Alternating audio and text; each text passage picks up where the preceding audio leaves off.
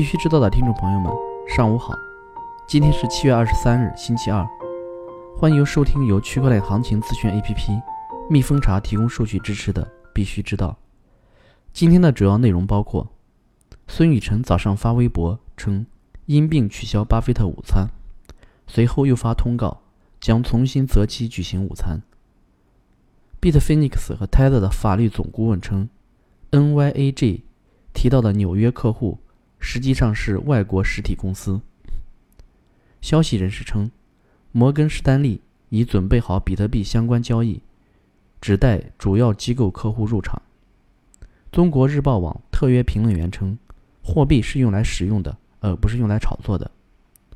区块链风险投资急剧下降，预计今年总投资将下降百分之六十。币安和 OK 公布了最新的 IO 项目。首先来看数字货币行情，蜜蜂查二十四小时行情早报七月二十三日八点数据。：BTC 报价一万零三百六十三点七五美元，二十四小时跌百分之二点零五，交易量为一百五十九点六四亿美元。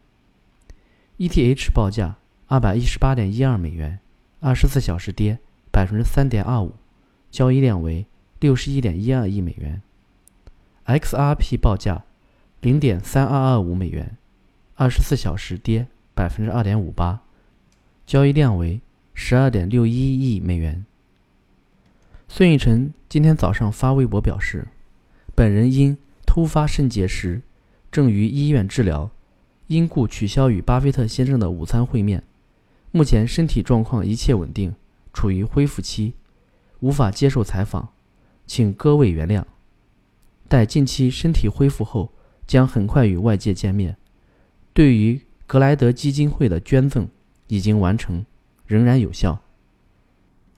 随后，巴菲特午餐将重新安排时间的消息登上微博热搜榜，目前排名第八位。据 c o n d e s k 消息，Bitfinex、Tether 最新提供的法律文件称，有关这两家公司在2018年之前为纽约居民提供服务的说法具有误导性。Bitfinex 和 Tether 的法律总顾问在新的声明中表示，纽约总检察长办公室此前提交的一份文件称，纽约总检察长办公室此前提交的一份文件称，纽约居民使用这些公司的平台的时间远远长于此前声明的时间，其中包含了一些不准确和误导性的断言。根据该法律顾问的陈述，NYAG 提供的一些作为证据的文件。似乎概括了纽约居民可以如何在 Bitfinex 上交易。然而，实际上我们只与在纽约没有实体的外国实体开展业务。这些外国实体公司包括前合作伙伴 Michael 的加密资产投资银行 Galaxy Digital。该公司的地址列在纽约市。他还称，Bitfinex 于2017年1月停止为纽约居民提供服务。同年8月。停止为所有美国居民提供服务。一年后，美国的实体和企业客户在该平台就被禁止了。The Block 七月二十二日消息，摩根士丹利的消息人士表示，自去年九月以来，他们在技术上已经准备好交易合成比特币，理论上只等着一家主要机构客户表现出兴趣。七月二十二日，中国日报网。特约评论员菊传江发表文章《币圈的围城效应》。文章指出，货币是用来使用，而不是用来炒作的。虚拟币的过度泛滥和爆炒必定对金融秩序、对实体经济，甚至对人们的生活产生巨大影响。因为虚拟币可匿名，不受法律约束，不受国界限制，不易追踪，因而成为非法集资、传销、贪腐洗钱。地下钱庄、跨境往来、贩毒、走私等一系列犯罪活动规避法律的很好的工具和平台。文章还写道，网络世界中的虚拟数字货币要成为现实生活中的一切交易媒介的法定货币，还有很长的路要走，因为它要迈过技术、使用便利性、信任背书、监管、价值波动、发行成本等太多门槛。假如虚拟数字货币成为全球通用法定货币的那天真正到来，币圈的炒作也应该偃旗息鼓了。交易所方面，WINK 项目上线 BN Launchpad，BN Launchpad 将于2019年7月30日14点开放 WIN 签号申购。WINK 是一个综合性跨区块链生态娱乐社交平台，内置数字资产 WIN 代币，通过用户行为、挖矿和新型代币的经济体系等激励机制，WINK 生态确保了。高品质、去中心化的游戏体验，帮助开发者开发出真正实用的 DAPP，同时鼓励用户成为 WINK 平台的活跃的参与者和贡献者。OKJumpstart 将于香港时间七月三十一日进行青蛙 EM 的预约中签销售，其中第一轮销售时间为七月三十一日十二点。第二轮销售时间为七月三十一日十三点。区块链产业方面，据七月二十二日消息，根据 CB Insight 最新数据估计，今年风险投资公司与区块链公司签订了二百七十四笔交易，到目前为止，总共投资了七点八四亿美元。CB Insight 预测，区块链行业的企业参与率将大幅下降。预计今年总投资将下降百分之六十。北雄安、南佛山区块链政务应用 C 位城市已出现。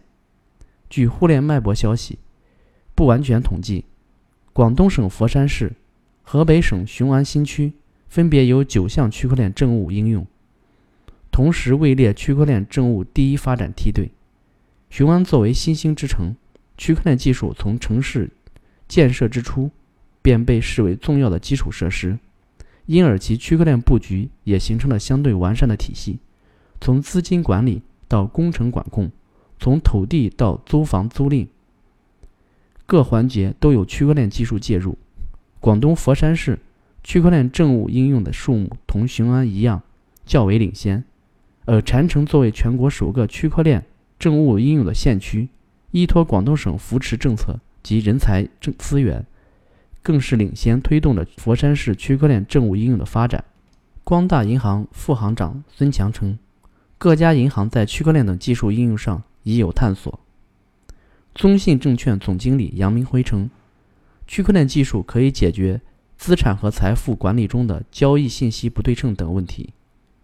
中航证券首席策略分析师称。区块链深刻影响了行业转型，建议重点关注。印度部级机构提议禁止私人加密货币。Bitcoin 点 com 业务发展经理称，四川加密矿商的水电成本通常为每度电零点二元左右。基于区块链的新技术，让出版商直接向媒体卖家出售合约，不需要中间商。加密银行 FairX 因缺乏资金，无法运营而宣布倒闭。安大略省证券委员会与加密公司 ConLaunch Crypto 将于七月二十四日举行公开和解听证会。楼底将推出区块链等实体经济融合发展。乌干达总统支持用区块链技术打击假药问题。工信部信息化和产业服务司将围绕标准等关键环节，推进区块链产业健康发展。巴基斯坦政府有意使用加密货币来取代法币谢克尔。安全方面，Telegram 搬砖套利骗局层出不穷，单一用户被骗七百三十九个 ETH，价值超百万人民币。据金融界消息，七月二十二日，中伦文德律师事务所高级合伙人、互联网金融专业委员会主任陈云峰发表文章《Plus Token 的违法性分析及犯罪认定》。文章指出，随着区块链和加密货币的普及，打着区块链和加密货币旗号，实则为传销活动的项目不止 Plus Token 一起。近期，烟台市芝否区人民法院。公开审理了一起组织领导传销活动案，就王某刚等五名被告人对外发行虚拟数字货币联盟票，组织领导传销吸收资金二点八亿余元，作出判决。判决分别处有期徒刑三年至七年不等，并处罚金十万到一百万不等。同时，对涉案赃款均予以没收，上交国库。面对当前种类繁多的投资项目，投资者应当理性判断，正确区分区块链项目和传销行为，以防盲头受损。安徽向金融互助、虚拟货币等网络传销亮剑。据人民法院报报道，曾某以承诺数字货币只涨不跌为由。非法销售虚拟货币。近日，江西省金溪县人民法院审结了该案，以非法经营罪判处。